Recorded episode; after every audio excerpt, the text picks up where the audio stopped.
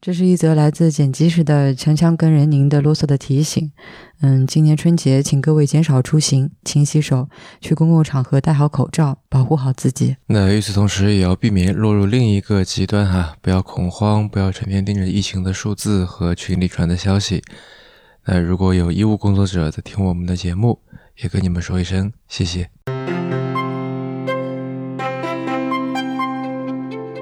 大家好，欢迎收听第一百二十八期的迟早更新啊，这也是今年迟早过年的第六期啊。今天是大年初五，那么依然祝各位新春愉快。我是任宁，新年快乐，各位，我是锵锵。那终于我们是坐在一起来聊聊书了。嗯，今年其他那几期节目我们都是各聊各的。嗯，节目开始之前哈，再提醒一下，今年我们还有一个小活动。啊，只要在新浪微博上面转发并且评论迟早更新的账号，在过年期间发的任何一期节目微博，就有机会获得我在今年的第一期迟早过年里面从伦敦大英博物馆带回来的这个小纪念品啊。这个小礼物还挺不错的，还蛮可爱的。小八也帮忙拍了一点照。嗯。啊，那今天这期节目呢，像标题里面说的这样的，我们打算像放鞭炮一样。来聊一大堆的书啊，一共有三十五本。为什么叫放鞭炮呢？是什么意思？嗯，因为首先这些书啊，或多或少都这个有联系啊，一本连着另外一本，一本这个勾出另外一本，就像鞭炮一样嘛，一串啊，一一个连着一个，一个引燃另一个，对，一个炸，另一个也炸了。嗯，第二个呢是这些书是我们在比较短的时间之内哈，是个比较密集而快速的，像放鞭炮一样的噼里啪啦的这个 来阅读的。嗯，哎，今天也是一样啊，要在这里非常密集、非常快速的把这个过程和这些书给梳理一下。嗯，早知道我们应该取一个更加吸引眼球的标题是吧？就人形锵锵教你如何在一个礼拜之内读完三十五本书之类的。倒不是一个礼拜。嗯，差不多可能一个多月吧。嗯，而且这里要说一下哈，这三十五本书倒不是每一本都看完的啊，有些书是从头读到尾啊，有些书只读了感兴趣或者我们需要的部分啊，有一些呢是作为工具书来查阅的。嗯，啊，那么这份书单啊，连同我们呃也许会提到的这个另外一些书和网页的链接，我们都会放在这个 show notes 里面。嗯。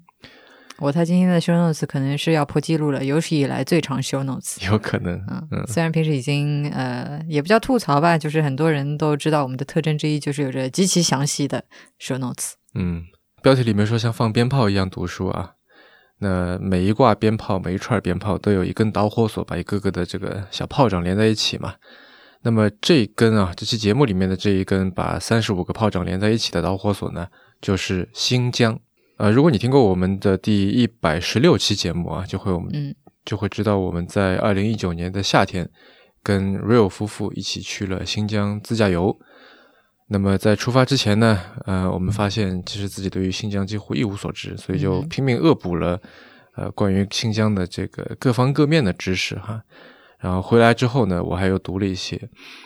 那读的第一本书呢，其实是一本锵锵老师买回来的过期杂志啊，是本过刊。啊，中国国家地理二零一三年十月号的新疆专辑啊，叫做《新新疆》。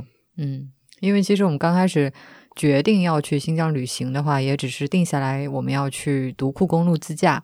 那具体就是整一个行程当中，我们要去哪些地方参观啊？要去看哪些景所谓的景点吧？其实我一无所知。我想去买一本杂志来看，因为杂志它比较。浅显，然后呃讲的东西比较杂，比较丰富，所以我觉得作为入门读物还是挺不错的。嗯啊，然后你也知道，现在虽然说网站上有很多免费的信息，有很多嗯旅游网站，它上面会有一些所谓的攻略啊，但是说实话，我觉得这些信息嗯筛选起来非常的麻烦，嗯，还不如去看一本。这个既有自然风光介绍，然后又有人文历史的一个简单介绍的这么一本杂志来读，我觉得更加合适。呢。嗯，这个国家地理杂志当时出过一本《新新疆》，我看了一下还不错啊，所以就买回来看。印象特别深的是，当时里面有一篇那个介绍新疆古城的文章，觉得印象非常深刻。发现我们经过的这个路上。正好附近会有一座交河古城啊，也是新疆众多的古城里面很有名的一座，所以决定到那边去看一看。嗯，这本杂志里面其实关于旅行的信息啊，就我的意思是去哪里啊、怎么住啊、怎么吃啊这些倒是不是很多啊。那么关于旅行信息呢，我们买了一本呃卢一平编写的一本书啊，叫《新疆黄金腹地》。那这里面的信息还算有点用了。然后关于旅行信息，我看《孤独星球》也有一本讲新疆的啊，嗯不知道会不会更全面一点。嗯嗯，这期《中国国家地理》里面，我印象最深的啊一篇嗯文章是讲的是汉朝和唐朝的风随线，啊，其实就是长城了啊。然后我看到有一部分的风随线跟我们的自驾路线是重合的，嗯就觉得非常的期待啊。然后这篇文章里面的这个讲述啊，那些漂亮的遗迹图片啊，也让我对这些遗迹相关的历史产生了非常浓厚的兴趣。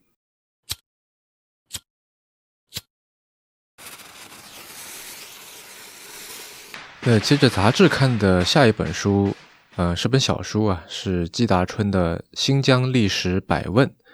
这本书很薄啊，不到两百页，但是写起来呢，我觉得应该是很不容易的，因为它包含了从石器时代到一九一二年资产阶级革命的这非常漫长的时间线。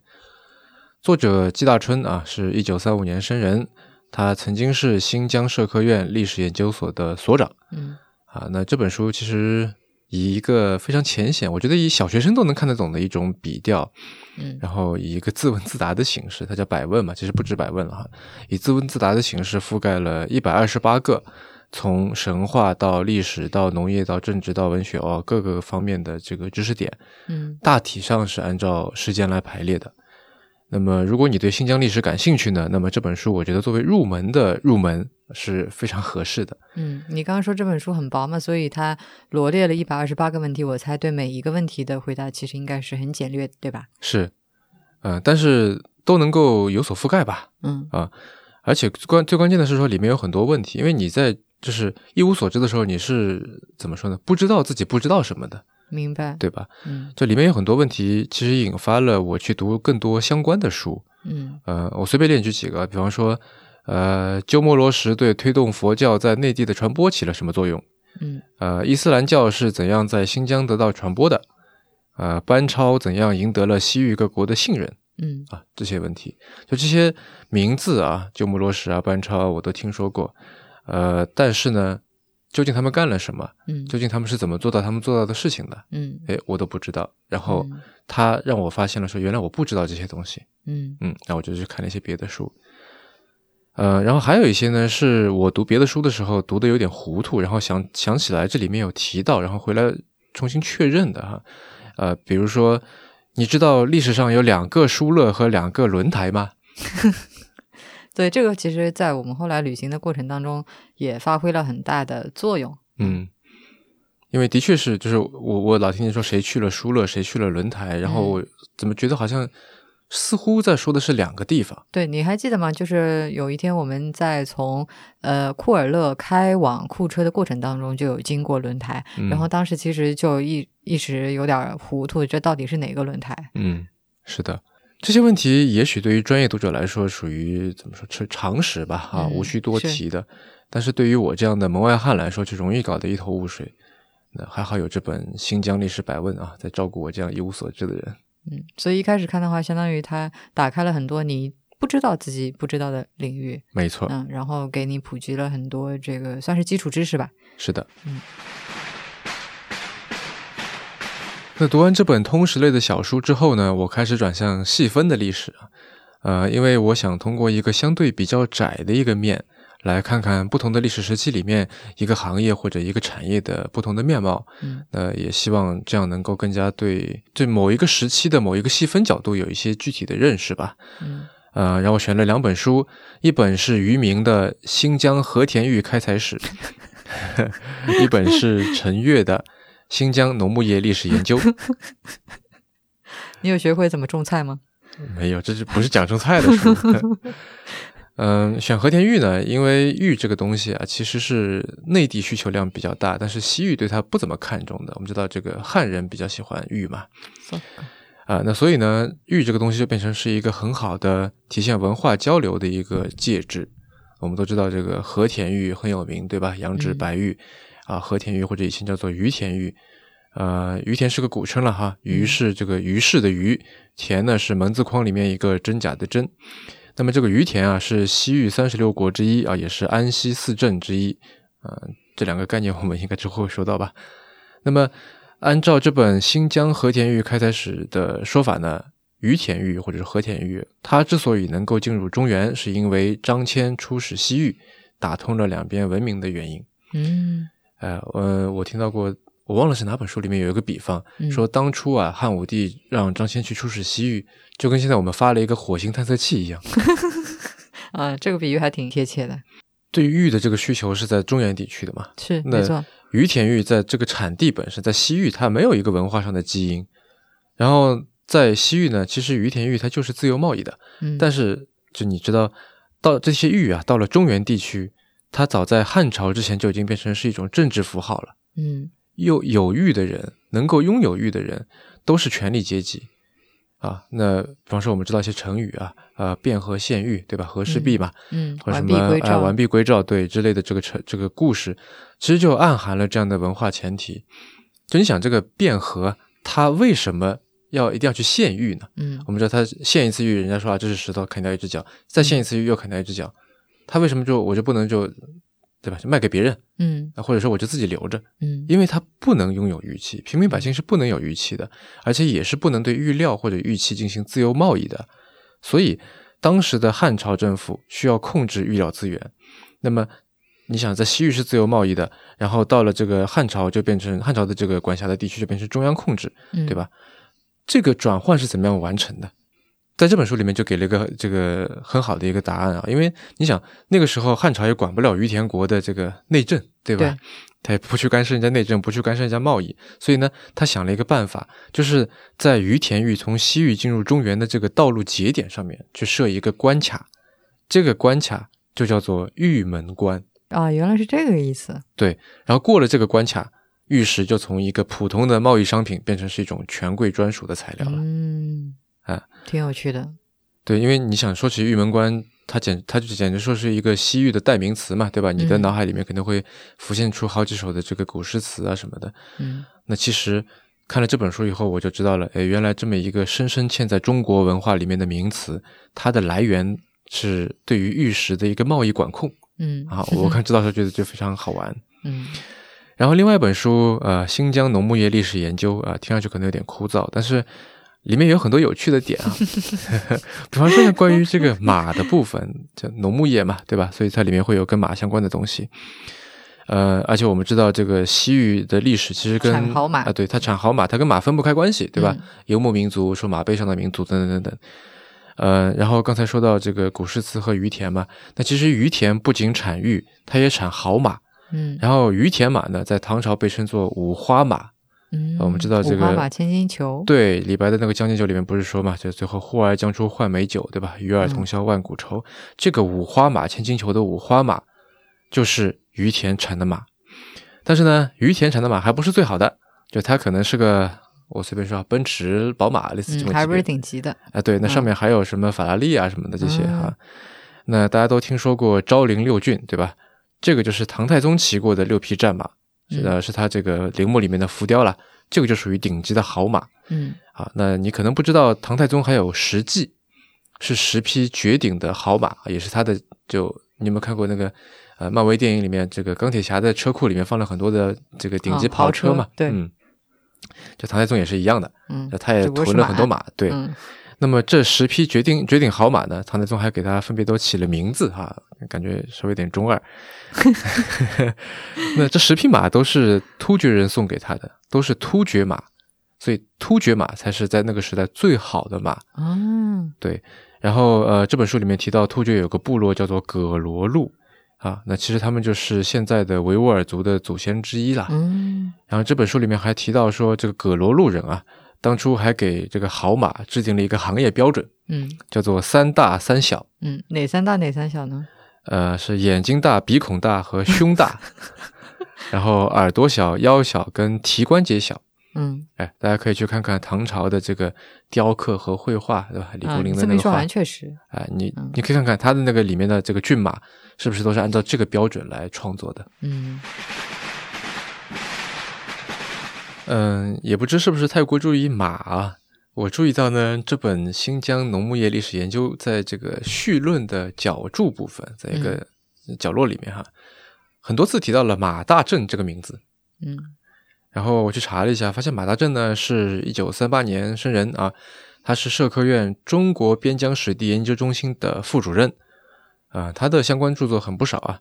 那我因为刚读了沿着时间线性发展这个去梳理垂直行业的历史书嘛，嗯，所以我就想看一本跳跃性比较强的来调节一下，嗯，所以就开始读马大正的《西出阳关觅知音：新疆研究十四讲》。那这本书啊，其实是十四篇讲稿的一个一个结集了。呃，那阅读这本书给我最大的收获有有三点。第一呢，是在新疆历史发展的基本问题啊这篇里面，基本上呢。把新疆民族的发展啊，总体上按照时间顺序给捋了一遍，因为之前这个人名啊、族名啊、地名太多，我搞得有点稀里糊涂的。然后这个马大正就进行了非常细致而且很难得啊不啰嗦的一个梳理，嗯，让我的这个理解一下子就清晰不少。然后第二个收获呢，是在第二篇啊，它标题叫做《有清一代治理新疆的几个问题》。嗯，这篇里面呢，他把清政府。在新疆搞的这个军府制度前后的这个逻辑啊、故事啊，都给讲明白了啊。最重要的是，他还给了一张官僚体系的一个图表啊。因为如果你去读这个清朝跟新疆有关的历史，嗯，你会看到很多头衔：参政大臣、办事大臣、领队大臣、乌鲁木齐都统、伊犁将军。就是这些头衔到底谁大谁小，谁归谁管？嗯，到底是干什么的？对，是些什么概念？那我通过他这篇文章搞清楚了。嗯。啊，第三点收获呢，是他在第十三篇里面讲了新疆生产建设兵团的历史和现状。嗯，那这其实间接导致我们在旅途中特意在石河子市过了一夜。对，如果你当时可能没有了解这块知识的话，是一般都不会在石河子那么个地方逗留，更加不会去看这个军垦博物馆。是，就我们在石河石河子市过夜，就是为了第二天早上去看这个军垦博物馆。嗯，啊，那当然这是后话了哈。马大正这本《西出阳关觅知音》里面虽然涉涉及到很多的方面啊，但是有一个元素经常出现，那就是宗教啊，主要就是佛教和伊斯兰教。那或许在听节目的你啊，跟我之前有一样的困惑，我相信恰恰你也有，那就是新疆或者说西域，那以前不是盛行佛法的嘛，对吧？这个去西天取经一路上都是受到优待的。对，其实像。当初这个佛教在印度产生之后，它是经过西域啊，西域其实是作为一个非常重要的中转站，是然后再传入中国。那怎么现在我们知道变成是伊斯兰教照占这个主导地位了呢？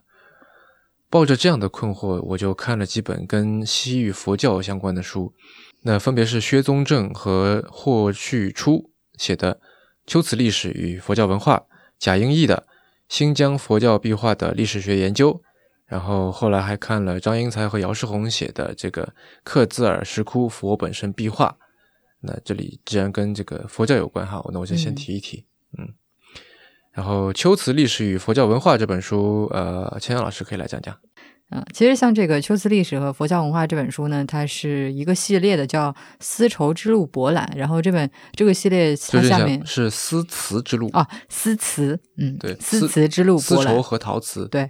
然后这个系列它下面其实有好多本是呃好多本书，都是属于那种呃。比较通俗易懂的科普性质的读物，那然后为什么想要了解秋瓷这个地方？因为我们这次去的话，啊，就去年去啊，其实是呃，主要是去走那个独库公路。那然后独库公路的其中一端在南边的这个起点就是库车，那对，库车就是库车。对，那然后这个库车它其实就是秋瓷古国曾经的这个都城所在。嗯，我觉得非常有趣啊！这本书它简单的介绍了秋瓷的历史，那还呃重点介绍了说这个秋瓷它作为佛教在中国传播当中啊，作为中转站这么一个作用。除了这个以外呢，呃，因为它不是讲到了很多跟佛教文化相关的东西嘛，所以就介绍了那里的苏巴什佛寺啊，还有克孜尔石窟啊。那然后这两个地方都是我们后来去新疆玩的时候重点参观的这两个地方，所以。其实对我们后来的实际参观有了很多的指导意义，包括说啊，那去看这个个石窟它里面的结构怎么看啊？然后这个窟和那个窟的作用，呃，分别是什么啊？有什么区别啊？包括里面的这些壁画故事大概是什么意思啊？等等，是是是啊，它有一个大致的介绍，所以我读了之后，一方面觉得很有趣，另外一方面也很受用。嗯呃，我补充一句啊，就是这个秋词这两个字啊，写成、嗯写出来这个字，一个是乌龟的龟，嗯另外一个是就是滋这个字该怎么组词啊？嗯，资证明，啊，对，这这个字，嗯，就是但是它读是读成秋词哈，嗯，呃，在这个在西域有很多这些算是多音字吧，还是什么？是是是，像肉汁啊什么这些，对，那我看的第一本佛教相关的书呢，是贾英义的《新疆佛教壁画的历史学研究》。嗯、新疆考古界有位传奇女性啊，就是呃曾经的新疆考古所所长穆顺英，现在好像已经去世了，我没记错的话。嗯那他曾经带队去楼兰、去罗布泊啊，非常的厉害。然后上世纪中日邦交正常化之后，这个中日双方合拍的第一部电视纪录片叫《丝绸之路》，它也出了很多路啊，很多例。那它这个里面也出现了。呃，然后贾英义呢，跟穆顺英一样，也是女性，也很能吃苦耐劳。呃，他是自治区博物馆的研究员了，但是经常去跑野外考察啊。据说五十一岁的时候还去科兹尔石窟去考察，然后不幸摔了一跤，应该是从高处摔下来吧，摔断了十一根肋骨和一根锁骨。哇！但是在五十一岁的时候受了这样的重伤啊，嗯后来还经常出去跑，呃，非常的令人钦佩。哎，对，啊，那这本书我主要看了第一部分，就是贾英义对新疆壁画的研究的呃回顾和一个整体的思考吧，以及还有第三部分啊，就是这个秋瓷佛教的壁画。那尤其是对于像钱阳刚才说的这次旅行的一个重点啊，科兹尔石窟，呃，它的这方面的这个研究。嗯，秋瓷啊，当时流行的是小乘佛教，嗯那或者现在应该叫做南传佛教吧，因为小乘是还有一点贬义的哈，就比起大乘来说。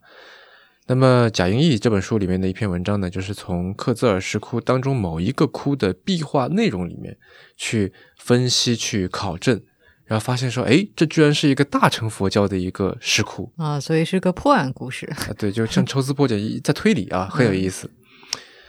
那么关于更多的这个壁画内容呢，更详细的就要说这个张英才和姚世友、姚世红的这本《克孜尔石窟佛本身故事壁画》。那顾名思义啊，这本书讲的就是佛本身故事。嗯，那什么是佛本身呢？其实就是讲述释迦牟尼前身的种种故事，因为佛教讲究轮回嘛，一辈子一辈子啊。对，然后他前身有很多角色，有猴子啊，是不是老虎啊？对，嗯鳄鱼啊什么，包括人类的国王也有。对啊，就是你上辈子是什么，对吧？下辈子投胎成什么，类似这种。嗯，然后我们这次去的科兹尔石窟呢，就它的这个壁画上面有很多都是属于这个叫佛本身故事壁画，嗯，但它这个壁画画的非常的简简单概要。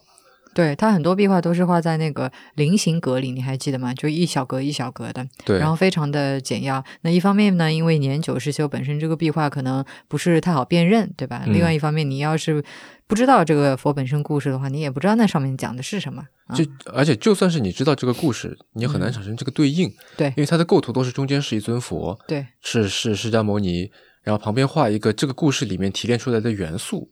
比方说，如果是他讲讲跟这个什么兔兔子啊或者猴子相关，他就画一个兔子在那里。那其实他是 refer 到那那个故事，对对对但如果说你不知道呢，你就不知道他讲的是这个故事。嗯，所以这本书就是相当于一个很好的一个索引。是的，嗯呃，我当时就是因为自己这个一窍一窍不通嘛，所以就想拿着有本书可以对照着看一看，就想买。然后这本书在市面上量非常少啊，我这本手头这本是九一年的出版初刷，印量哦才一千五百本。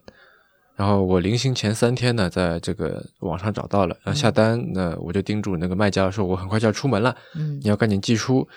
然后对方就问我啥时候走，我说三天以后。他说三天肯定寄不到上海，我就想你在哪里啊？三天还寄不到，对吧？这我们包邮区啊。然后他就问说你去哪里？我说去乌鲁木齐。嗯他说巧了，他说我就在乌鲁木齐。嗯那这难怪本书也在寄不到 对，难怪寄不到。然后他说不如你到乌鲁木齐了，我就给你送过来。那就这么着就认识了一个当地的朋友，对吧？嗯后来他还请我们吃饭啊，吃烧烤啊什么的，嗯还跟他的这个呃家里人也都见了面。特别热情。嗯呃，然后顺便一提啊，我们今年寄出的这个贺年卡上面印着的，就是我在科兹尔石窟拍的这个佛本身故事壁画的照片。嗯，啊。如果你收到我们的贺卡的话，你可以看一看。你就知道为什么需要这样一本索引。是的，呃，然后既然是跟西域佛教有关，那么配套的我还看了这个《大唐西域记》和《大慈恩寺三藏法师传》，它跟西域有关的部分嗯啊，因为他在开头一关一一部分是跟西域有关的，后来他翻越高原去了印度嗯啊，那段我就没有再看了。这两本书就简单提一提吧哈。那这两本书我觉得有点像是一体两面的意思啊。嗯我们都知道他是讲的是玄奘嘛，对，那他从凉州偷渡出关哈，因为他其实是违反这个唐朝当时禁止百姓啊擅自西行的这么一个规定的，然后一个人去印度学习佛教教义，对他就是没有这个一堆徒弟是陪着他的，对你你什么你你牵着马我挑着担这没有的，他就是一个人，嗯一去。经过十六年回来了，回来以后就跟唐太宗写信啊，报告了这个情况。唐太宗呢就下诏，对吧？就听说有这么个奇人，对吧？偷渡出去，然后 去了那么远的地方，学成归来，就召见他，让他来口述他当时一些见闻吧。嗯然后他这个玄奘本人的口述，然后由他这个弟子叫辩机啊来写，那么就写成了这本《大唐西域记》。啊，所以这本书是他口述的。对，嗯然后在这个唐僧逝世之后啊，他的另外两位弟子就把他的生平跟他西行的经历啊，又编了一本书，叫做《大慈恩寺三藏法师传》嗯啊。现在想想哈、大唐西域记》里面令我印象最深的，其实是关于苏巴什佛寺的描写。嗯当然那时候不叫这个名了，那时候叫做招呼离啊，招呼离大寺。然后玄奘这样说：荒城北四十余里，皆山阿隔一河水，有二伽蓝，同名招呼离，而东西相称。佛像装饰，带月人工，僧徒倾诉，成为情力。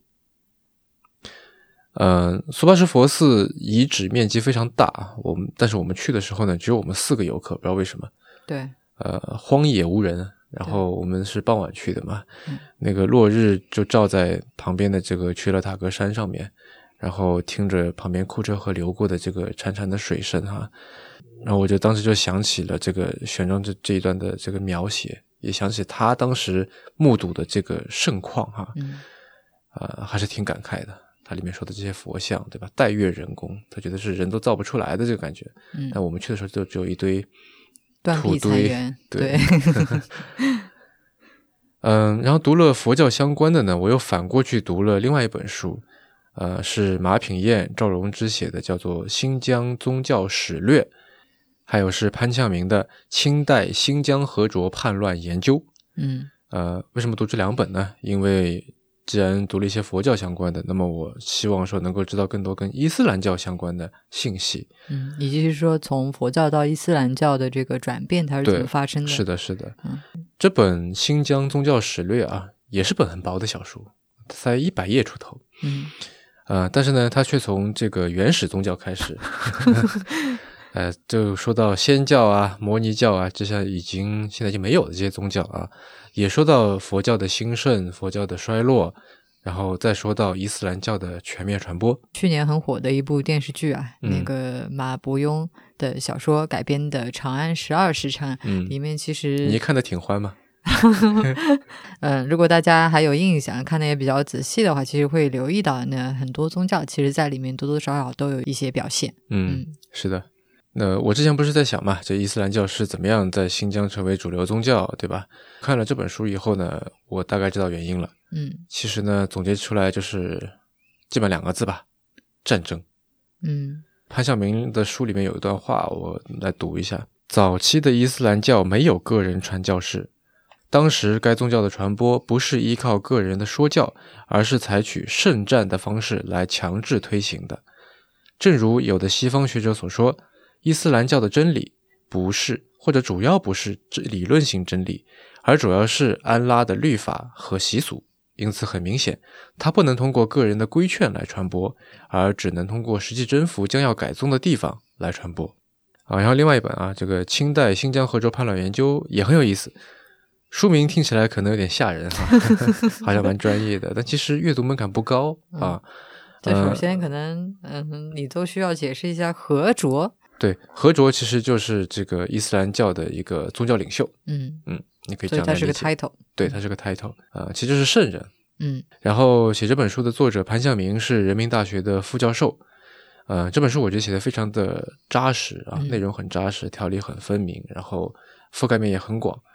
呃，而且可贵的是它是由浅入深的，嗯就是对于我这样的这个门外汉来说啊，也是读得很享受。嗯就是它不像是这个书名那么的吓人哈、嗯没有那么劝退。啊、就就是里面名字很多了，一代一代的这个黑河卓、白河卓这名字，谁是谁的儿子，谁是谁的兄弟，这个有点难记哈。啊，我还边读边做了一个一个谱系图。嗯，回头要是听众里面有谁看去看这本书的话，可以问你要一张这个谱系图。嗯。那读完这几本宗教历史相关的书呢，我就打算把视野拉得远一点啊，嗯收集一些广泛意义上面的文化交流相关的信息。嗯，又再次拉远了。嗯刚才是由远到近，然后现在又由近到远。是的，由近到远呢，我就读了以下的五本书，分别是萧绰的《西域简史》，讲述西域三十六国的故事；瑞传明的《胡人与文明交流纵横谈》；向达的《唐代长安与西域文明》；韦冰的《完整的天下经验：宋辽夏金元之间的互动》；和顾世宝的《西出阳关：历代亲历西域诗人剪影》。啊，那我这个组这个罗列的顺序啊，大致是按照这五本书覆盖的这个时间段来排列的。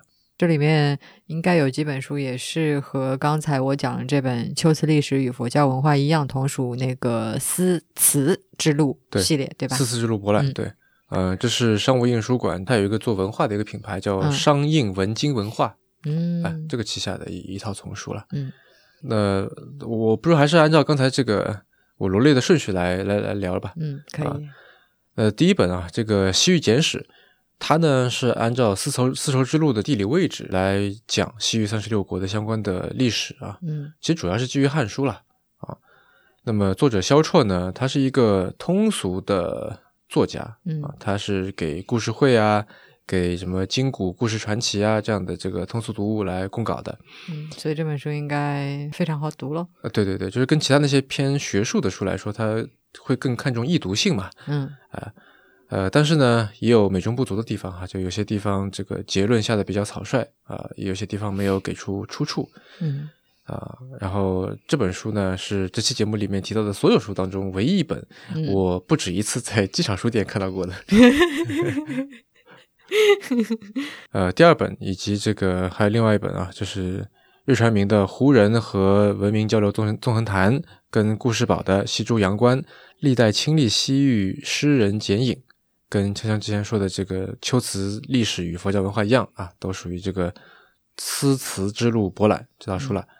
那其实，如果你对东西方文化交流历史感兴趣的话，我觉得这套书是非常好的一个业余的入门读物。对好，啊、那今天这期节目里面，其他还有几本也是来自这套书，啊对我们真是买了不少。其实说了很多。嗯嗯，然后这本《胡人与文明交流纵横谈》里面呢，有很多这个胡商食宝的故事。嗯，哎，我觉得其中最有趣的一个叫消面虫，啥？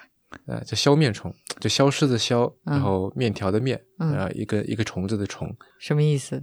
啊，他是这样的，说唐代的长安城里面有一个人很喜欢吃面食，嗯然后后来呢，就他吃的超级多，已经超出了一一般人胃口好的这种界限了。那那一开始就不知道为什么自己能吃那么多面食，为什么这么喜欢吃。嗯然后后来呢，这个胡商就找到他，说是你的肚子里面有一条虫子，叫做消面虫，就它像个黑洞一样，在这个 消化你的面食，这样。所以其实是蛔虫啊。那蛔虫是什么都吃嘛，对吧？那胡商用高价收购了这条虫，说说我给你解决这个问题，而且还给你钱。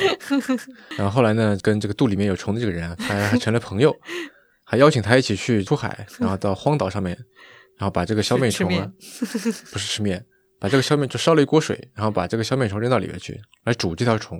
嗯然后煮着这条虫呢，就可以召唤出海里面的仙人。啊，仙人一开始给他一堆宝贝，他们都不要，然后呢，就一直煮着那条虫，不知道这个虫跟仙人有什么关系。但不管怎么样吧，然后最后这个海底仙人就先给他金银财宝都不要都不要，嗯然后后来就给了他真正的宝贝，是一颗碧水宝珠。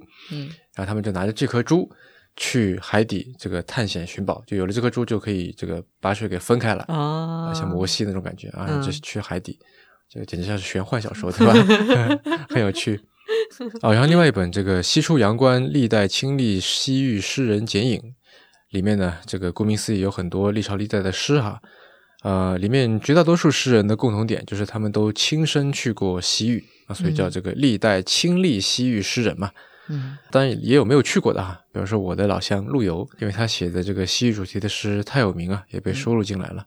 什么铁马冰河入梦来啊，这些对吧？这里我要再次提到那个《长安十二时辰》里面的这个诗人岑参，嗯，对他他这里面也有啊。对对对，他后来就是因为在当时电视剧里面，他就是还是想要去当官儿啊，但是后来就是有点厌倦了，嗯，这个官场上的争斗，然后就往西边去了啊。那这是就是后话。是这本书里面讲的人哈，从班超细菌公主，再到初唐的那个骆宾王。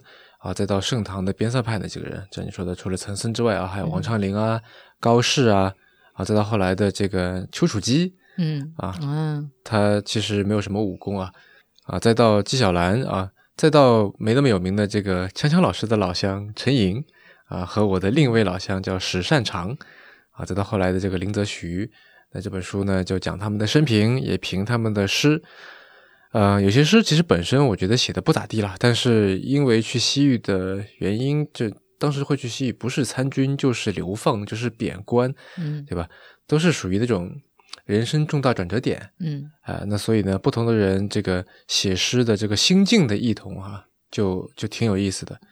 比如有一句诗，这个“苟利国家生死以，其因祸福必趋之”，这句话的大家应该都知道。嗯，他就是写在林则徐出发去新疆之前，嗯，对吧？那就不同的人，就有的是非常凄惨的，有的人这个还满怀着希望啊，有的人是觉得说希望赶紧去了，赶紧回来啊，有的人呢是抱着更大的责任心，对吧？这这里面的这个差异就很有意思。对，这个让我想起林则徐，其实。他被贬官贬到新疆那边之后，其实对当地做出了很多的贡献。那包括说他那边挖了一条水渠，对吧？嗯，我记得名字就叫做灵公渠。是的，啊，然后向达的这本《唐代长安与西域文明》呢，它是对所谓的这个华人胡话和胡人华话，确定不是绕口令吗？感觉对福建朋友来说比较难。对，他他把这个梳理了一下，嗯。嗯，最近网上好像汉族中心主义的这个声音在越来越响啊。我觉得那些人其实都该读读这本书。我们引以为傲的许多的这个食物啊、音乐、绘画、呃、服装啊、器具啊，其实都是多种文明杂糅的产物。对，嗯，那向达这本书里面讨论的内容更多是这个形而下的层面了哈。那另外一本书，这个韦冰的啊完整的天下经验。宋辽夏金元之间的互动就比较形而上了，嗯，哎，他一开始切入的角度就很有趣，我之前完全没有想到，那就是时空观念。嗯，怎么说呢？这个具体怎么解释？他说，我们现在生活着的这个现代文明啊，首先作为基础是一种新的时空观念，而现代时空观念最大的一个特点呢，就是矢量线性和匀质性。What？说人话。是这样的，矢量线性和云质性导致了什么呢？导致了从政治角度啊，就是现代国家的这个领土主权观念和边疆的一个形态。嗯，云质性对吧？就我们现在觉得任何一寸国土都很重要。嗯，但是啊，然后这个国境线一定要画的特别的清楚。其实这样的观念是非常晚近啊，现代才形成的。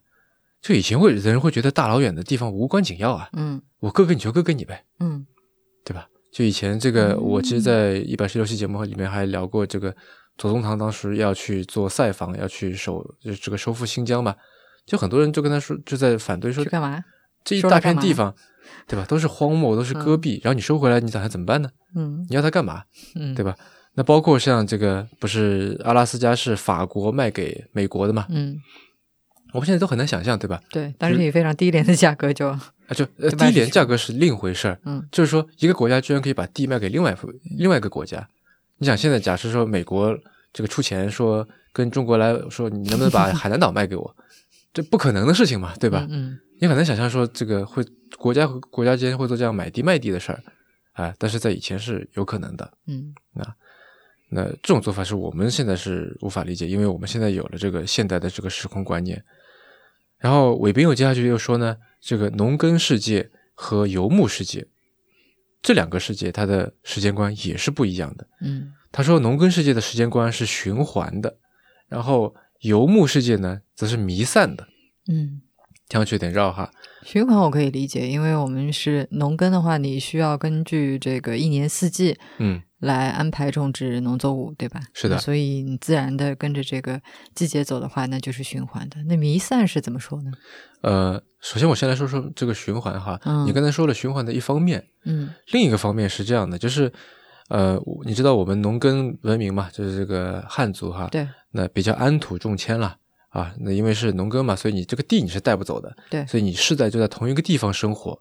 你一个人的世界中心就是他拥有的这块空间，嗯那怎么才算你拥有这块空间呢？嗯，就你拥有的这个权利的合法性是哪里来的？，嗯是通过继承来的。继承是什么？继承是时间序列。嗯，对吧有道理。那为什么你这块地是由你来耕种？因为你爸爸、你爷爷、你爷爷的爸爸、爷爷的爷爷都在种这块地，嗯对吧？嗯所以你也可以接着种这块地，嗯这个本身也是一种循环，嗯对吧？你再加上你说的这个农业生产本身也是循环的，那对这个时令节气啊、四季变化啊这种这个时间周期特别的关注。嗯然后游牧时节，它因为在寒温带，所以它其实这个春秋不明显，嗯基本上就只有冬夏两个季节，嗯四季是不太分明的。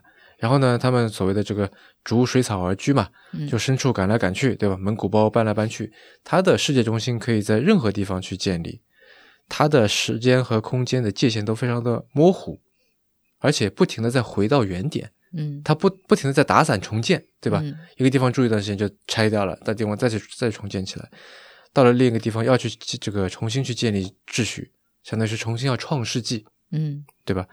所以感觉它是没有传统的这个包袱的。它有，但是嗯以不一样的这个形式嗯哈。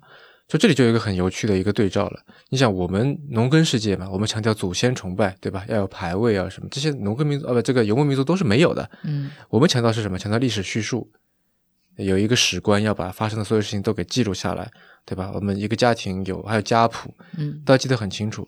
但游牧世界强调的是什么？强调的是英雄崇拜，它强调的是神话，就是我们的历史是通过史书来记述的，他的历史是通过神话来记述的，嗯啊它很模糊。嗯但是呢，这个你像什么呃《格萨尔王传》啊，它都是通过这种什么游吟诗人啊、嗯民歌啊、史诗啊这些这些形式来这个传送的。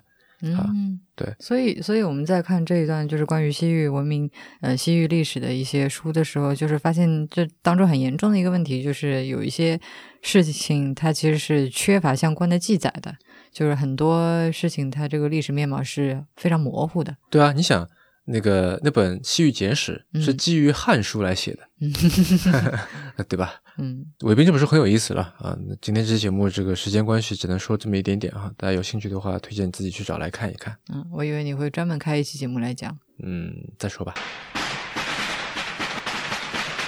那读了一些偏理论的书以后呢，我就想看一看具体的东西啊，希望能够以更加直观的方式来感受，呃，文化的流动也好，这个文明之间的互相影响也好。嗯，于是呢，就找了几本偏考古的书，因为考古肯定会涉及到这个具体的东西嘛。对，啊，分别是张弛的《明月出天山》、天新疆天山走廊的考古与历史，尚永琪的《莲花上的狮子》、内陆欧亚的物种图像与传说。啊，那这两本也是那个丝丝之路博览这套丛书里面的哈。嗯然后还有是齐东方的《唤醒沉睡的王国：尼雅探秘》，跟考古有关的还有最后一本是黄文弼的《西域史地考古论集》。嗯，黄文弼是一个非常响的名字了。是的，呃，第一本这个《明月出天山》，倩倩，要不你来说说？嗯，先说一个 fun fact 吧。这本书是呃跟其他很多本书一样，是我们从多抓鱼上面淘来的。然后 拿到这本书之后，发现在扉页上面写着这本书的作者张弛啊送给他的一个叫做“鹏飞学兄”的一个 一个题字啊，但是非常还买了个作作作者签名本。对对，买了个作者签名本呢。非常遗憾的是，这个鹏飞学兄啊，把这本书给卖掉了，然后到了我们的手里面，嗯，《鹏飞学兄》这本书在我手上。不会还给你的。嗯，呃这本书本身也很有趣，里面讲了呃新新疆天山走廊那一带很多的考古发现啊，有很多非常有趣的文物。比方说，我印象最深的是这个阿斯塔纳墓地出土的一个彩绘木鸭。对，阿斯塔纳墓地在吐鲁番附近。对，就是它长得其实跟我们现在你看到的那个小黄鸭的玩具非常像，是的，但是它是木头做的。然后当时读到那边的时候，我们百思不得其解，说这个东西是用来干嘛的啊？后来才发现说它其实是古代的一种酒具，叫做浮，浮就是沉浮的浮啊，浮起来的浮啊。然后用法呢，就是说你把这个木鸭放在你的酒杯里面，因为古时候大家在吃饭的时候相隔都不是比较远的嘛，不是说挨着坐的。对，就是以前的这个。大家就是是一人一个小茶几啊，这样子的，不是说在围一个圆桌这么吃饭，嗯，所以就隔得很远，你就不知道说，哎，对方的这个酒杯里面到底是不是空了，对吧？那如果说这个。酒杯见底了，还没有给及时斟上，你不是很丢脸吗？或者说你跟对对方干杯，对吧？他还没喝。对，所以他就发明了这么一种东西，一个小木鸭啊，其实是一种酒具呢，就放在这个杯子里面。那你坐在旁边说，哎，偷偷的瞄一眼，发现看不见那个木鸭啊，就说明要斟酒了。嗯，如果鸭头还很高的这个翘在那里呢，就说明这个里面还有很多酒。对，这个木鸭只是这本书里面非常典型的一个例子，像这种非常有趣的文物还有很多。那。更重要的是说，这本书通过这些这些文物对于考古发现的一些介绍，把新疆天山走廊一带的重要的这个历史又给串了起来。嗯，然后关于这个木鸭还有一个有趣的点哈，就是呃一开始呢，其实考古学者也不知道这个木鸭是干嘛的。嗯，因为新疆并不具备养鸭的条件。对。然后当当地的人呢，其实也不怎么吃鸭子。对。然后这个东西它又不像是一个玩具，因为它是跟这个成人在陪葬的。嗯。就想不通为什么一个大人需要这么一个小鸭子，木雕的小鸭子，嗯，就觉得很奇怪。后来是在南京的一个壁一个一个古墓的壁画里面，嗯，有一幅画的是竹林七贤在喝酒，嗯，然后发现说哦，原来这个木鸭是放在杯子里面，它是个 marker，对吧？它是来显示杯子里面酒的这个水位高低的。嗯，哦，原来大家这个恍这个恍然大悟。但你想，一个新疆的文物，它是干什么的？这个谜底是在南京的古墓里面找到的。对，啊，这就很能够体现出文明的交流了。对。那么，关于这个文化杂糅和连接啊，尚永琪的这本《莲花上的狮子：内陆欧亚的物种、图像和传说》啊，这本书讲的这个选的这个角度也很有趣，那就是狮子。嗯。那我们知道，这个就像新疆不产鸭子一样，这中国是不产狮子的，嗯，对吧？但是你想，中国的很多建筑啊，大门口都有对狮子，对吧？石狮子有一有一公有一母，就你有想过是这是为什么？就是如果你是想要我要放一个猛兽在这里，对吧？要镇宅啊，或者什么驱邪啊什么的。中国古代传那个神话里面也有很多猛兽，是，而且现实当中也有猛兽嘛，对，老虎嘛，对吧？对。那我们为什么不去用老虎呢？或者说换一个问法？我们对于狮子这样一种在日常生活当中完全接触不到实体的动物 的这个文化认知是怎么来的？嗯，对吧？因为以前虽然有一些进贡啊，在这里面写到哈，很多人就是从西域啊一路把狮子拉过来，然后有的狮子就死在路上啊什么的很多，有的还有故意把狮子弄死，因为不想运了这样子，就诸如此类的哈。那这本书其实是非常细致的，通过很多图片、很多分析，呃，给了一个发展的脉络。啊，然后，呃，里面展示的很多绘画或者雕塑的这个狮子形态啊，我我都是第一次看到，非常有趣。啊，那么说起这个第一次呢，呃，我想说另外一本书，就是关于尼雅。呃，我第一次知道尼雅这个词啊，是在上中学的时候看《鬼吹灯》，精绝古城啊，其实就尼雅。嗯。然后这本书的这个作者齐东方啊，是北大考古文博学院的教授，然后他的这本《唤醒沉睡的王国：尼雅探秘》。呃，算是一本面向大众的一本科普书啊，图片比文字多。然后齐东方这本书呢，介绍了尼亚考古的历史，还有这个中日联合探险队的这个发掘的过程哈。啊，有一些个人化的细节，我觉得也挺值得一看的。呃，比如说他他说这个斯坦因曾经在古楼兰捡到一个一把这个钢卷尺。嗯，然后斯坦因就判断说，这个尺啊是前些年斯文赫定落下的，因为在这斯文赫定是发现这个楼兰遗迹的人啊。然后，然后在此之前又没有其他人去过。对啊，然后这更卷石显然是一个欧洲的现代的产物嘛，所以斯坦因就说这这不是斯文赫定，就是不可能是别人的了。嗯，然后呢，他就把这个尺子就带回了欧洲，然后在一次这个宴会上面呢，就亲手还给了斯文赫定。对啊，就是我给你捡回来了，这样。嗯然后齐东方说他在发掘的时候啊，然后忽然看见一个什么东西很亮，嗯然后过去一看呢是个玻璃瓶，然后翻过来一看底下写着 London，啊，就这是斯坦因当年留下的。嗯啊那这样的这个呼应，我觉得还挺有象征意义的哈。嗯然后还有一些这个算是有趣的 fun facts 吧，这小嗯故事哈，就是他们当时做了一件衣服，因为是在这个中日尼亚联合考古队嘛，所以这上面写尼亚两个汉字。嗯，这个衣服就是婉莹在节目里面，诶，她有在节目里面说过吗？就是那个非常好看的那个制服，对，嗯然后它在背后写着尼亚两个大字，然后这尼亚两个字呢，还不是一个非常这个正直方方正正的这样的这个，比如宋体字或者黑体字，嗯它是从一个古籍上面抠下来的，嗯所以歪歪扭扭。嗯然后他们坐飞机去新疆的时候呢，那个空姐就偷偷的问他们说：“为什么你们这群人背后都写着难民两个字？” 因为尼亚那两个字，他写的 歪歪扭扭，非常像难民，就是因为你不知道就就这两个字嘛，你也不知道是从左往右读还是从右往左读。说来了一群人，每个人背后都有大大的“难民”两个字。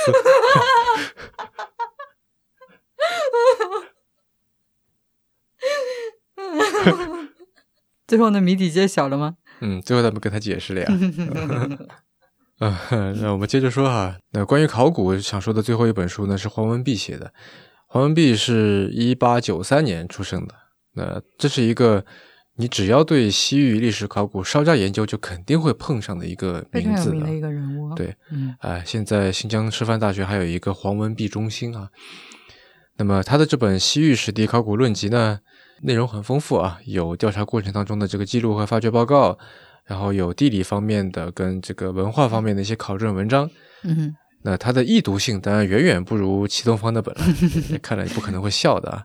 但是内容非常的具体，呃，而且这可能是我个人的因素啊，他的这个行文思路啊和我的这个思路很能对应上。嗯啊，比如他说到这个库车旁边有一片山，叫做哈马木塔格，嗯，然后它盛产这个硫磺和白矾，然后他说这个山里面有个洞啊，洞里面呢热气腾腾。那么黄文碧他说我进去坐一会儿就满头大汗，然后到了冬天呢，这个附近的人都跑到这个洞里面来治病啊，类似好像就嗯蒸个桑拿那种感觉。然后读过前面这些书啊，其实我已经知道了塔格这个词在这个突厥语跟维吾尔语里面其实是山的意思，嗯但这个山不是叫做哈马木塔格嘛？嗯那么哈马木是什么东西呢？呃，这我就不知道了。然后在别的书里面呢，可能也就这么提过去了，然后我也不会去特意去查了。但是黄文弼就会特地再提一句，说哈马木是澡堂子的意思，因为里面热气腾腾的，很像个澡堂子，嗯所以这个山叫做哈马木塔格。对，其实就是澡堂山。嗯那这样的解释就让人觉得，哎，就怎么说呢？就打一个不恰当的比方啊，就是他挠中了我的一个微微痒的一个点，也不是很痒啊，嗯有点痒，他这话一下挠到了。嗯嗯、这本书的这个用语就文白夹杂，但是呢，叙述方式非常的简洁平实。我觉得，呃，虽然说黄文碧是个大家，但是这本书阅读起来是没有什么太大的难度的。嗯在这之后呢，我又看了三对书，啊，什么叫对？就跟打牌一样嘛，它有一对一对的。嗯对吧？你听了就知道了。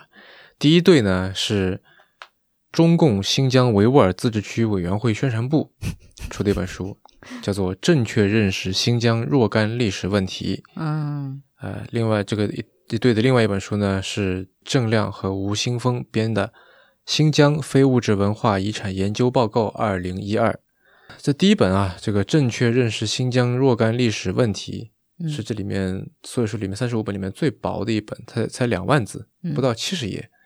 但是对于当下的新疆来说，我觉得这本书里面的内容，它承载的现实意义，也许超过很多这期节目里面提到的大部头的书。这本书开篇就说，新疆历史不是一般的学术问题，一定意义上是严肃的政治斗争。正确认识新疆若干历史问题，坚持用正确的历史知识和思想观念正本清源，统一认识，凝聚人心，关系到坚持和发展中国特色社会主义，关系中华民族的凝聚力、向心力，关系祖国统一和国家长治久安，必须作为战略工程、生命工程、基础工程来抓。那其他我就不多说了。嗯，一听这本书的这个意义，就跟其他书就不太一样。对，啊，然后这个第二本呢，《新疆非物质文化遗产研究报告二零一二》，是两位石河子大学的主这个学者主编的，里面倒是有不少个有意思的东西啊，比方说有一篇讲到这个非物质文化遗产的数字化，特别提到了这个欧洲文化遗产在线啊，也就是 European Cultural Heritage Online 啊，它的缩写刚好是 ECHO，那么把它当成是一个正面例子。然后这个他们的网站我也去看过，的确做的很有趣，以及呢，这个大概两位编者都是来自石河子大学的嘛，那么所以书里面专门有一部分是讲这个新疆生产建设兵团相关的非物质文化遗产研究的，嗯，这是第一对书。那么第二对书呢是偏文学的，是李娟的《阿勒泰的角落》跟刘亮程的《在新疆》。嗯，李娟的书啊，一开始我是不太喜欢的，其实，嗯，为什么呢？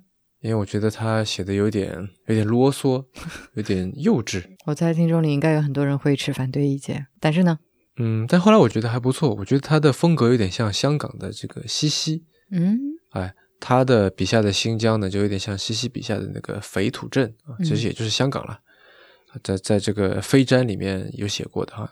然后刘亮程呢，在这期节目刚开始，千阳老师介绍的那本这个《中国国家地理》里面有篇文章。说刘亮程可能是全中国写驴写的最好的作家，因为因为在之前啊，新疆有许多的这个驴车，嗯，那我们这次去的时候呢，发现已经基本上都被电动三轮车取代了。对，其实就像这个我们刚刚提到的库车这个地方啊，它在以前的话，呃，尤其是在它的一些集市上面，会有很多的驴车啊，那个时候还是作为人们的主要交通工具，但是后来渐渐被淘汰掉了。是说起驴哈，我们印象好像都是有点有点笨。有点犟，对吧？哎，但是在在新疆这本书里面，有许多关于驴的很多很有趣、很可爱的一个描写啊，我给大家来读一段：驴是最不安分的牲畜，边吃草边侧耳听人说话。我怀疑驴早听懂了人话，有时在地里吃着草，忽然一蹦子跑回村里，凑到人群跟前。那时人正在开会商量啥事情，驴悄悄地听上一阵。忽然一阵鸣叫，发出不同的声音，人全扭过头，骂声“驴日的 ”，十个土块扔过去，驴蹦跶蹦跶跑开了，跑出几十米停住，再侧耳倾听一阵，觉得没啥大不了的事儿，又回地里吃草去了。驴是村里活得最累的牲畜，在体力上它是最清闲的，重活全让给牛和骡子干了，关键是它脑子里想人事儿。这写的很可爱哈，嗯嗯。那这第三对书啊，要讲的是全部都是图，是哪两本呢？是新疆青少年出版社的《图览新疆野生动物》和《图览新疆野生植物》。这两本书不算是很严谨的这个生物志哈，它只是列举了重要和常见的一些动植物，就算科普读物吧。啊，但是呢，这个新疆太大了，而且这个生物多样性也非常的丰富，对吧？因为它的这个自然多样性很丰富，所以这两本图册我从头到尾翻了一遍，也花了不少时间。然后也多亏这两本书啊，在新疆的时候看到那些什么梭梭啊、红柳啊、骆驼刺啊、野西瓜啊这些啊，也都能认得出。嗯。然后呢，旅行当中还拍到了不少有趣的动物啊。嗯。呃，快步麻蜥啊，叶城沙蜥啊，你还记得我们在哪里拍到的吗？完全不记得，我只知道你在说的是某一种蜥蜴，呃，是不是在交河故城？是的啊，这两种蜥蜴其实都是三有名录里面的，如果你私自捕猎的话，是会坐牢或者罚款的啊。所以就是去之前还是要了解一下那些就 但我本来就不会随便捕什么野生动物啊。好吧，嗯，但反正我们除此之外，不是还看到了这个。国家二级保护动物阿波罗绢蝶，对吧？还拍了很多照片。对，就在路边。是的。那还有一些书呢，是我用来当工具书来查阅的啊。呃，分别是张兴泰和贺林编写的《中国新疆历史文化古籍文献资料译编》《乌鲁木齐一》，还有呢陈述的《契丹史论正考》和张希曼的《西域史族新考》。嗯，我的这本《中国新疆历史文化古籍文献资料一编》呢，主要是从康熙后期到乾隆后期跟乌鲁木齐有关的文献资料的一个结集啊，包括这个史书，包括地方志，包括这个军机处的许多的存档啊，还有很多从马文翻译成汉文的这些奏折啊、信件啊这些。然后我买这本书呢，是为了看刚才提到的这个清代新疆河州叛乱研究，以及马大正那本这个《西出阳关密之音》啊，大家不是说了嘛，有讲清朝军府制的时候那个部分嘛。我是为了读这部分的时候能够有更直观的了解，所以买了这本书。呃，然后一个意外收获呢，也顺便对乾隆帝有了更多的了解。嗯，啊，他管的真是太多了，皇帝真是不好当。怎么说呢？呃，比方说新疆闹蝗灾，嗯然后他还特就写的非常清楚，认认真真的写了说应该怎么去抓蝗虫，应该在趁它翅膀还没有长出来之前，然后拿一块布几个人围在地里，反正类似这种，哎啊，什么时候去抓？这管的事情非常多。哎，而且还不，我我在想他是怎么知道这个事儿的？嗯，他不是应该有一些大臣参谋什么的智囊？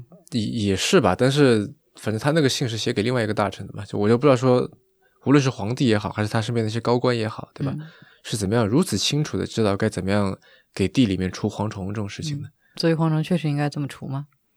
就那这至至少说这么除是有效的吗？有效的，哦，嗯。然后陈述的这个《契丹齿论正考》和张希曼的这个《西域史族新考》啊，这两本都属于一个丛书啊，叫做《近代名家散佚学术著作丛刊》。然后他们呢就选了很多一九四九年以后没有再次印印刷发行过的这个近代名家的学术著作，然后它是以影印的方式来出版的。换句话说，它保留了原书的这个字体大小跟它的这个排版的格式啊。嗯然后如果原来那本太薄的话呢，它就把几本合订在一起来来出版，这样，呃，我觉得这是一个挺有意义的一个出版计划哈。张希曼的这个《西域史族新考》这本书啊，我主要是来查大肉支这个族群的。嗯，刚才说到这个秋词这个读音的时候，不还说到了肉汁嘛？对，首先这个大肉汁啊，读是肉汁，但是文字是这个月亮的月，然后嗯姓氏的氏对，嗯姓氏族的氏。啊，然后我主要是去看说，因为大肉汁这个族群呢，它到后来跟很多西域其他的这些族群一样，它都消失了。啥意思呢？因为他们刚才说了的，也不注重这些这个历史的记载嘛，对，所以就是没有一个很明确的说，像我们立国一样的说，呃，哪一年立国，哪一年哪一个国王死了，哪一年被谁杀掉了，对吧？都没有，嗯所以就很有可能是他强盛的时候就很强盛，嗯，然后他如果说被人灭了。弱小的时候，甚至都不是灭了，他很可能就并到另外一块地方去了。嗯很可能说 A 部族跟 B 部族，我们就要么就一起生活吧，嗯这样，因为毕竟游牧是需要一定的人数人数做基础的。嗯因为这个就是刚才说的，它这个是弥散时空观的一种概念，就它边界不是很清晰的，嗯对吧？哎，然后张希曼在这个文章里面呢，他有这么一个说法，他说啊，大肉支它并没有消失，它逐渐演变成了现在的一个少数民族，哪个族呢？塔吉克族，哦，哎，塔吉克斯坦那个塔吉克族，这是他考证出来的结果。对，呃，然后这本书另外一个意料之外的一个收获呢，是我看到他另外的一篇文章啊，说这个你还记不记得西域三十六国里面有一个国叫乌孙，嗯，记得。哎，说这个乌孙呢就演变成为了现在的哈萨克族，嗯嗯哎，这两篇文章都很有意思，而且他的这个写法，他都是先把这个结论抛出来，嗯然后说，他他有一句这个垫在那里的话，类似好像就是，哎，我这样说会不会太过于牵强附会呢？其实没有，我来证明给你看，这种感觉还很好玩的。嗯嗯嗯，陈述的这本《契丹史论正稿》呢，我主要是看了最后，就是这个耶律大石他出奔的那个部分哈、以及他出奔前的那个情况。嗯，你要不要先介绍一下耶律大石是谁？嗯，耶律大石他就是一个呃西辽这么一个国家的一个创始人啊。嗯呃，然后这个我们都知道，辽国是耶律阿保机创建的嘛，对吧？就是萧峰的这个兄弟，对吧？然后后来不是说了，这个辽宋两国就是呃什么交好嘛，对吧？嗯多少年什么的。嗯、然后呢，到后来就是辽宋两国都在被金在打，那么这个呃耶律大石呢，他因为觉得当时的这个皇帝啊天作地，他觉得他不靠谱，然后呢，这个啊，然后就有的书里面就写啊，他是这个耶律耶律大石觉得天作地不靠谱，然后呢，出于什么呃民族情怀哈、出为了延续大辽的香火，嗯然后就带着很少的人，就英悲剧英雄一样的就出走了。嗯、然后打来打去呢，最后这个英明神武，靠着这个，最后在现现在的这个新疆塔城有一个县叫峨敏县啊嗯，听说过吧？在那里建立了这个西辽帝国。那我觉得，就直觉的觉得这样的说法显然是把政治人物给浪漫化了哈。然后我就看了他这个出走前的情况，跟他出走之后的这个这个呃情况，就发现果然就是有更复杂的隐情哎、嗯在这里面，那就我就不展开了哈。嗯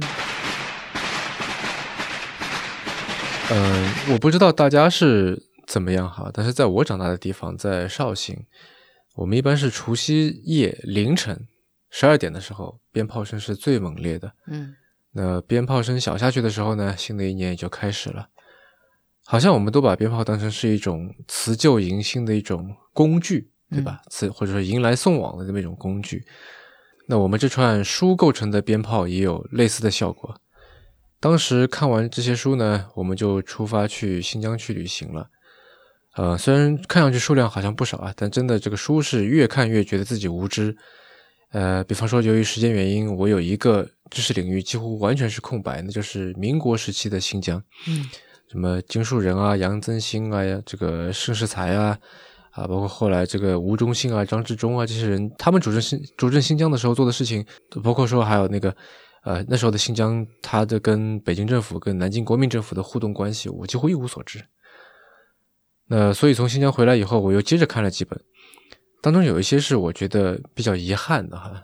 为什么遗憾呢？因为我觉得如果能在去之前就看了，我应该会有更多的看待新疆、看待那里的这些人事物的这些视角。嗯比方说像姚大中写的这个《瑶柱中国史二：古代北西中国》，呃，这套《瑶柱中国史》好像读的人不是很多哈，在豆瓣上的这个留言和评分都不是很多，我觉得是被低估的。嗯因为姚大中他对历史的叙述方式非常的杂糅，就很对我的胃口。哎，他有部分就按照时间来讲这个讲述，比方说像这个匈奴和汉朝的战争啊，他就这个按照这个战争史往下讲；有一部分呢是按照地理来讲述，比方说这围绕这个长城沿线来讲；然后有部分按照文化观念来描述，比方说像这个游牧和农耕各自的这个起源啊发展。然后有部分呢，按照这个经济为这个角度来描述，比如说围绕这个商品交流来讲，然后有部分是考古成果，他就专门围绕着斯坦因的考古发现，然后来讲这个西域就北西中国的这个历史。嗯，听着像是一本大杂烩一样的书。哎，不是，他在这个当中还有自己的一条线的。呃嗯，这本书写的非常好，难度很大很大。这本书，你说读起来并不是很容易。呃，不是写起来，啊呃不是，就是读起来是非常舒服的。知道我、嗯我是读起来很舒服，嗯但写是真的很难写。就有的人觉得他写的有点像是钱穆的国史大纲啊，嗯因为国史大纲也是类似这样，就比如说唐朝，然后说唐朝的经济、文化、政治，也会说些说到一些细分的行业，呃，但是我觉得不太像，因为国史大纲像刚才说的，它是属于就分门别类，嗯然后这个来描述某一个特定时期的历史情况，但它的他的视角还是一样的。嗯姚大忠真的是一个万花筒式的一个呈现，嗯呃，非常厉害。然后另外还有一本遗憾没有在去新疆之前看的呢，就是我在军垦博物馆买的啊，嗯那本书叫做《吴贤将军张仲汉》，那，作者是楼希文。啊，它是其实是个访谈录了哈。嗯，遗憾的原因很简单，就是虽然我去之前看了这个马大战那本书里面关于新疆生产建设兵团的一些概述，嗯但其实对于细节是充缺乏认识的。嗯我们去了新疆以后才发现，这个兵团的影响力是无所不在，对吧？嗯那这本书是以访谈为主，他回忆了很多当时的情况，从兵团的开拓到后来的继承发展等等。啊，然后看了这本书呢，能够让你从人的层面，从更细节的层面去了解新疆生产建设建设兵团啊，他到底扮演了一个什么样的角色？嗯，哎，想想我记得你也有一本辞旧迎新式的书，对吧？对，虽然这本书它不是直接讲新疆的，但是我觉得看了之后也是非常的受用啊。名字叫做《图说敦煌二五四窟》啊，那大家大家就知道这这是一本就是讲解这个敦煌石窟壁画的一本书。嗯嗯，其实我当时看完《秋瓷历史与佛教文化》的时候，因为它里面有简单的介绍这个石窟结构以及它的壁画故事的一些东西，然后就对这一块很感兴趣。然后我觉得我自己是觉得，像这些科兹尔千佛洞啊，或者是其他的苏巴什佛寺啊，参观门槛是比较高的，因为确实是年代比较久远，然后你对当时的这个历史文化以及审美，呃，其实是有着非常大的隔阂。那比方说，我们都知道克孜尔，他其实壁画的年代比敦煌更为久远。我们知道他非常的有名，然后在我们的这个文化历史上面也有着非常重要的地位，对吧？但是他。到底是好看在哪里？为什么我们说这幅壁画画的非常的精巧？那我们现在应该去怎么样欣赏它？其实这些我是一无所知的。那再加上它很多是反映的佛教故事，那我们刚才有讲讲到一点这个本身故事啊什么的。如果你在对佛教文化一无所知的话，那首先看不懂这幅画画的是什么内容，你其次也不知道如何去欣赏它。这两方面其实在这本书里面解决了很大一部分。呃，我再补充。就是在最基础基础的层面，就还有一个问题是看不清啊，这些画都已经很残破了，对，哎，然后就这些线条啊什么的，其实你都看的不是很清楚，对，就是看不清楚画的个是个啥，嗯，然后这本书里面还会有一些线稿帮你描摹出来，对。嗯，所以，嗯，这本这本书它其实非常简单，它就只讲了敦煌里面的一个窟，就是二五四窟，然后讲了这个窟里面的三幅壁画，那分别是这个萨朵太子舍身四虎啊，石皮王割肉帽哥和释迦降魔成道。他当然会首先跟你讲这三个呃故事，那然后再来说这幅壁画它的构成是怎么样的啊？他会把一些残破的地上给你补上，像你刚才说的有一幅线稿，那让你知道全貌是怎么样子的，以及深入的去分析这幅壁画的各个构成之间呃相互有着怎样的关联，然后非常 meta 对粉幅画的这个张力是怎么样变化的，在各个局部之间是怎么样传递的。嗯，总结起来，我觉得这本书可以说是你欣赏石窟壁画的一个呃观看之道一样的书。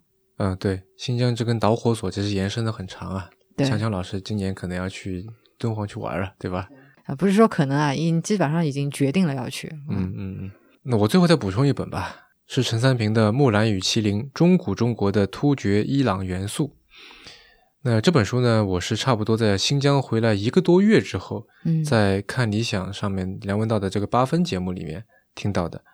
然后他是从这个呃木兰从军的这个木兰讲起啊，他说这其实木兰不是一种花，而是突厥语麒麟的这个音译。嗯啊，因为他就说，如果说有一个人取了一个如此女性化的名字，嗯，怎么可能在这个军队里面不会被人发现呢？对啊。然后他就说木兰其实是蒲兰，是突厥的一个姓，然后发现这个蒲兰其实是麒麟等等等等啊，嗯，然后我一听就觉得非常有趣了，然后就马上买来看了，嗯，而如果没有这趟去新疆的旅行，没有为了旅行去进行的这些阅读，我觉得我应该不会对这个话题感兴趣，嗯，啊，包括像那天一个朋友他去了这个伊朗的库尔德地区去骑行啊，那我觉得在之前我对其实对中东啊对这些。我不是不是太感兴趣，但是因为做了这次旅行，嗯，因为看了这些书，所以我对这些话题开始产生了兴趣。嗯，就像放鞭炮一样，一个引燃另一个。对对对，嗯，对于一个问题的好奇，其实是带来了更多的问题。也希望你能够引燃大家手里的一根鞭炮。好了，那就聊到这里吧。您刚刚收听的是迟早更新的第一百二十八期，这是一档探讨科技、商业、设计和生活之间混沌关系的播客节目，也是风险基金 Once Ventures 关于热情、趣味和好奇心的音频记录。我们鼓励您与我们进行交流，我们的新浪微博 ID 是迟早更新啊，那记得来转发和评论拿礼物哈。呃，我们的电子邮箱是 embrace at weareones dot com。如果您想要访问迟早更新的网站，可以在浏览器地址栏输入刚才的邮箱的后缀，在网页导航栏中就可以找到迟早更新的网站链接。呃，我们为每期节目都准备了延伸阅读，希望您善加利用。如果您喜欢我们的节目呢，可以在各大音频平台和泛用型播客客户端搜索“迟早更新”进行订阅收听。呃，而且我们现在有小程序了啊。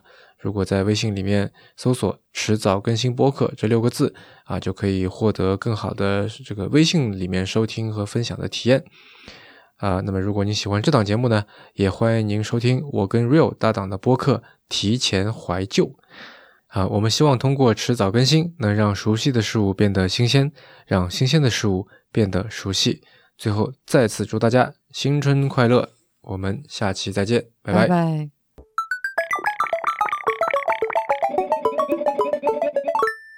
请你不要把这个剪刀踩在里面去。